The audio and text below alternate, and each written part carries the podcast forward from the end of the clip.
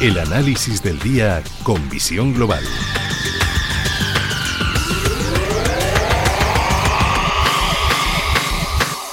Y saludamos a José Ignacio Gutiérrez Lasso, es presidente de MG Valores y economista. Muy buenas noches, José Ignacio. Muy buenas noches, Gema. Bueno, ¿cómo comienza esta última semana del mes de enero? Nada, nos queda el día de mañana para despedir el mes de enero, arrancar febrero que también tiene pinta de ser de lo más interesante. Continúan los resultados empresariales en Estados Unidos, aquí también en España, pero sobre todo en Estados Unidos es que encima esta semana vamos a conocer los de Apple, los de Alphabet, em, los de em, Meta también, los de Amazon, es decir, lo mejor de lo mejor. Reuniones de los bancos centrales, reunión de la OPE Plus. No sé qué podemos esperar más o qué podemos pedir. No, yo creo que es suficiente vamos, para asimilar todos esos datos. Vamos, yo me estoy volcando fundamentalmente en los bancos centrales porque la verdad es que los eh, los resultados empresariales pues están unos siendo buenos, otros no tan buenos. Hablando de Estados Unidos, por ejemplo, pues no sé, ahora acabamos de tener hoy los de Colgate concretamente, que es una de las grandes empresas, bueno, pues, pues son malos. O sea, y, y, y, bueno, y como esa, pues muchas, pero otras son buenos, o sea, que está la cosa muy... Pero ya digo que los, los resultados empresariales son datos pasados. O sea, eso, eso ya ha quedado atrás. Ahora vamos a ver lo que consiguen ganar en estos próximos trimestres y eso es lo principal. Y luego en cuanto a los bancos centrales, pues eh, estamos donde estamos. en Estados Unidos estamos en estos momentos pues en el cuatro y medio por ciento en el cuatro y medio por ciento mucha gente esperaba eh, un 0,50 subirlo al 5 pero parece ser que va a ser un 0,25 y con lo cual lo vamos a dejar en el 4,75%, que no está mal, porque de todas maneras ya hay un dato importante. De todas maneras, eh, los tipos de interés eh, están por debajo del nivel de la inflación, lo cual quiere decir que son tipos de interés negativos. Y los tipos de interés negativos suelen ser expansivos. Vamos, son expansivos. Entonces es una lucha contra la inflación eh, todavía relativamente curiosa, pero evidentemente teniendo en cuenta que en el PIB de Estados Unidos aproximadamente el 70 del consumo es eh, el PIB, vamos, de la demanda, la demanda agregada que se llama, bueno, pues si seguimos eh, disminuyendo el consumo, pues entraríamos en recesión, porque la reducción de consumo o la reducción de la demanda agregada y la recesión pues van de la mano. Y entonces yo creo que como se pretende un, un aterrizaje suave, eh, pues vamos a tener una pequeña etapa, pero una etapa de lo que hemos tenido otras veces, que es esta inflación, que no es nada agradable pero tampoco es grave porque ahí sí que a, estas alturas y con estos datos sí tenemos instrumentos para acabar con la estanflación en cualquier momento. Es decir, vamos a seguir con cierto nivel de inflación en Estados Unidos y eh, un cierto estancamiento de la economía. Pero parece ser que no vamos, se quiere evitar y se evitará el que entremos en recesión, lo cual también es una buena noticia. Ah, sin embargo, por ejemplo, hoy la bolsa eh, pues está bajando en, Estados Unidos y, bueno, lo que está subiendo fuertemente es el índice VIX, que es el índice de la volatilidad, que nosotros llamamos el índice del miedo. ¿Qué quiere decir esto? Bueno, pues que el mercado está muy nervioso porque no sabe cómo interpretar lo que vaya a pasar estos días con el Banco Central, así de sencillo. y bueno, pues el resultado lo vamos a tener en pocos, en pocos días, yo diría casi que en pocas horas.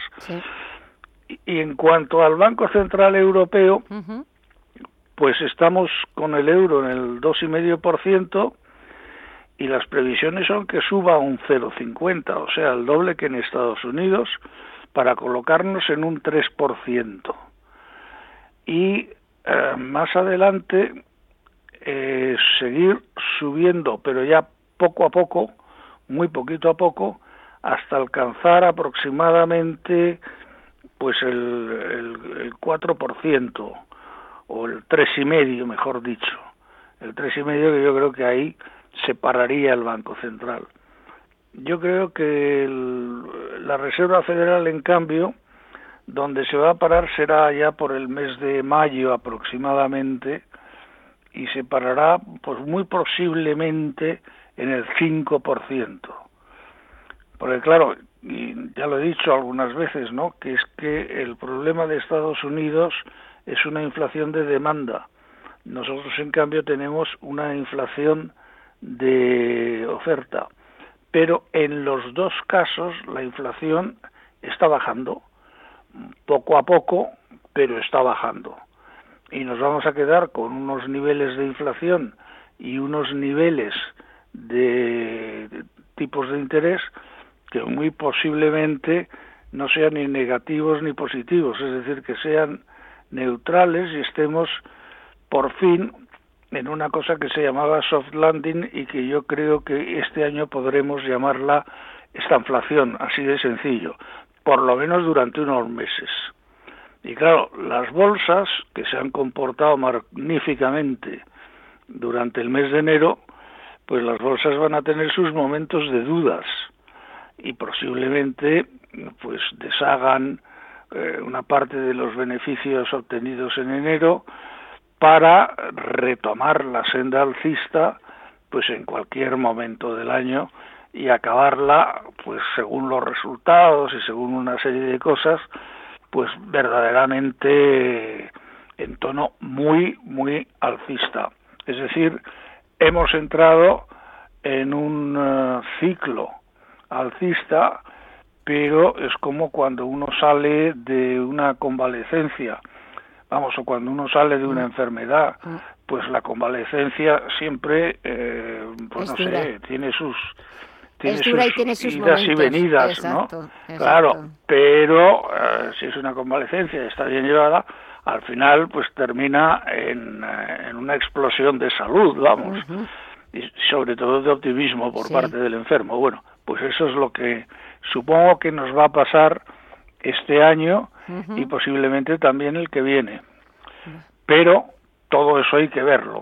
todo eso hay que verlo y habrá momentos en que estemos a punto de decir es, nos hemos equivocado, es imposible, pero hay que tener en cuenta, hay que tener en cuenta que todos los periodos alcistas tienen de repente tomas de beneficios reacciones negativas que suelen ser muy profundas y que y que evidentemente hacen que en un cierto momento la gente pues tenga sus dudas no esto se ha acabado esto se ha acabado esto ha sido pues no sé un, un milagro de un mes una no no no no es que eso es típico de los, las eh, fases y de los ciclos alcistas, así de sencillo.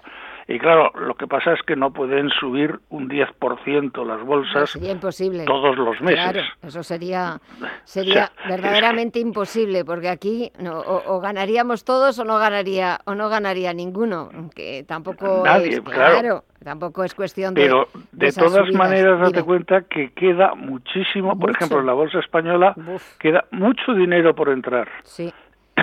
mucho dinero por entrar. Y ese dinero, en, en cuanto la bolsa baje un poco, pues eso, porque ahora puede haber una reacción de, toma de beneficios, etcétera. Bueno, pues en cuanto bajen un poco los precios, pues va a volver a entrar. y, vamos a tener pues desde cazadores de gangas hasta simplemente programas verdaderamente de compra de valores a lo largo de, los meses. Bueno, lo que hemos estado viendo eso es lo que creo que va a pasar. Lo que hemos estado viendo también durante, durante mucho tiempo. En principio, bueno, pues vamos a ir viendo qué es lo que pasa con datos macroeconómicos, con esas reuniones de los bancos centrales, con la reunión también de la OPEP Plus, con los resultados empresariales que son del último trimestre del año pasado, pero sobre todo lo que al mercado le interesa es ver lo que todas estas compañías, lo que las más grandes tienen previsto para 2023, porque así de alguna manera también, pues el mercado les da el aprobado o el suspenso, que lo hemos visto. Exacto. José Ignacio Gutiérrez Lasso es presidente de MG Valores y economista. Esto como en el circo, el dedo hacia arriba o el dedo hacia abajo. Que pases muy buena semana y hasta el próximo lunes. Igualmente. Un, fuerte abrazo. Adiós. Igualmente, Gema. Un fuerte abrazo también. Adiós.